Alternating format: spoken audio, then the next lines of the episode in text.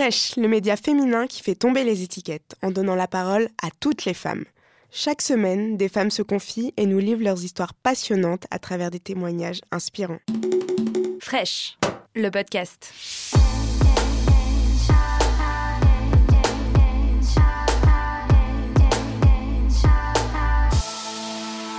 Tu es intelligente pour une noire, tu aurais mérité d'être blanche.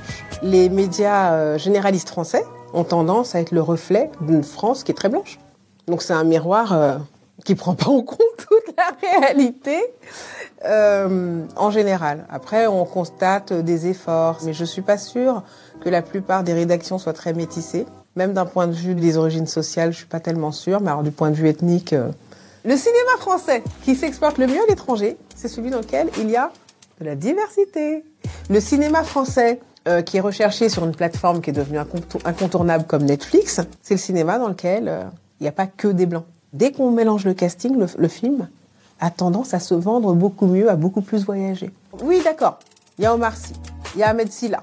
on peut citer quelques noirs et noirs, quelques arabes, quelques. Mais honnêtement, si on sort les chiffres du CSA, c'est implacable. Dans les fictions, sur les chaînes de télé euh, nationales, il y a plus de personnes non blanches qu'avant. Donc il y a une évolution.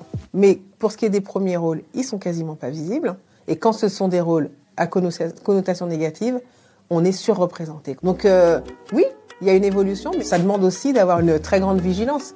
Parce que l'idée, c'est d'avoir une vraie démocratisation dans l'accès aux rôles et à tous les rôles.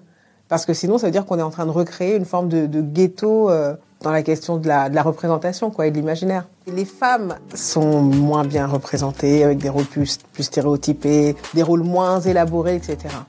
Les minorités euh, ethniques euh, également. Donc c'est sûr que quand on est les deux, on maximise les chances, soit d'être invisible à l'écran, paradoxalement, euh, soit d'être euh, cantonné à des rôles négatifs ou très très faibles. Quand un jeune arrive sur le marché du travail et qu'il est noir, arabe ou asiatique dans le cinéma ou à la télévision en France, il sait que ça va être hardcore. Il y a surtout un problème dans, le, le système tel qu'il existe aujourd'hui. Le fait qu'il permette de générer de la discrimination, c'est que c'est un système qui est perverti. L'imaginaire français aussi a reçu comme héritage, de façon totalement inconsciente aujourd'hui, une espèce de codification qui dit pas son nom. Donc, si tu n'as pas réfléchi à ces questions-là, si tu n'y as jamais été confronté, si ça a toujours fait partie de ton imaginaire, de l'imaginaire de ton père, de ton grand-père, ton arrière-grand-père, etc., ça, ça t'apparaît juste normal. Donc, je pense qu'il y a beaucoup de gens dans le cinéma qui ne réagissaient pas parce qu'ils n'avaient pas les outils critiques pour décrypter le fait que c'était pas juste le rôle d'une prostituée, c'était leur projection héritée qui crée dans leur regard une stigmatisation qui est projetée sur un scénario et ensuite sur un écran.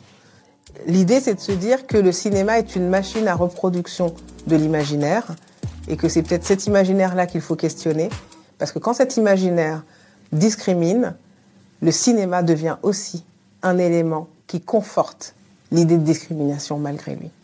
Et le livre a, déclenché des discussions passionnantes avec des gens du métier qui, qui certains disaient mais moi je ne me rendais pas compte de l'importance d'un petit personnage secondaire sur euh, les mentalités. Il n'y a pas de rôle noble ou pas noble. Il y a des rôles stéréotypés, des rôles clichés ou des rôles qui sont vraiment des personnages élaborés. C'est quand même la magie de l'histoire de ce livre, c'est-à-dire que j'ai proposé à des comédiennes, comme par exemple Nadège Bossondiagne, d'écrire des témoignages sur leur parcours. Et honnêtement, alors même que je la connais ou que j'en connais d'autres, certains témoignages m'ont juste fait halluciner. Et le fameux tu es intelligente pour une noire, tu aurais mérité d'être blanche. Ça, c'est. Mais tu portes plainte, en fait, normalement. C'est un truc comme ça. C'est grave, quoi. On parle pas d'un système qui est ouvertement raciste. Et donc, si une seule personne s'exprime, on peut toujours la taxer d'exagérer un peu, euh, d'en faire trop, d'être négative, etc.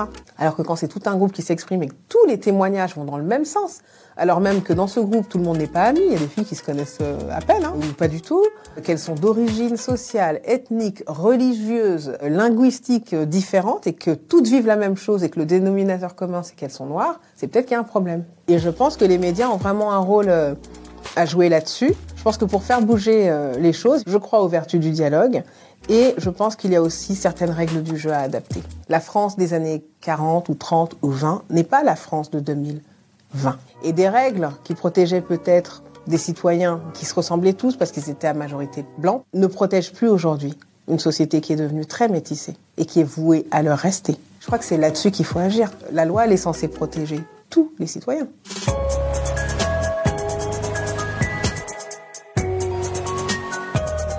Cet épisode vous a plu, abonnez-vous et n'hésitez pas à en parler autour de vous. On se retrouve jeudi prochain pour un nouvel épisode.